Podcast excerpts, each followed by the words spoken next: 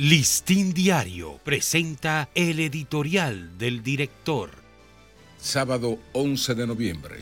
¿Para qué llegan esas tropas?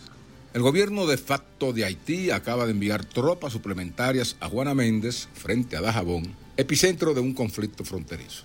La pregunta que todos nos hacemos es, ¿para qué se acercan al territorio dominicano? ¿Es para bajar tensiones o para estimular provocaciones?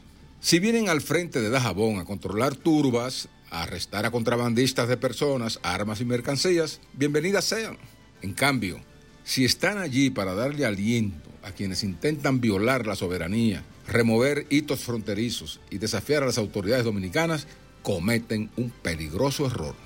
La presencia militar dominicana en la frontera se justifica por una razón de defensa de la seguridad nacional están para protegernos frente al bandolerismo armado existente en Haití y la amenaza que suponen sus acciones para la soberanía de nuestro país. Su misión es cerrar el paso a una eventual avalancha migratoria y a las bandas armadas. Como tenemos un conflicto abierto con Haití, las autoridades dominicanas están en la obligación de determinar qué significa el refuerzo militar en la frontera e informar al país. La comunidad internacional, tan lenta para ayudar a enfrentar el caos terrible en Haití, también debe observar con responsabilidad estos movimientos. La reiterada posición del país de resolver la crisis mediante el diálogo es prueba suficiente de que no queremos escalar el conflicto.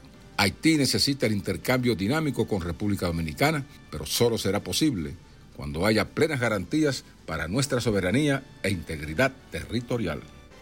Este ha sido nuestro editorial.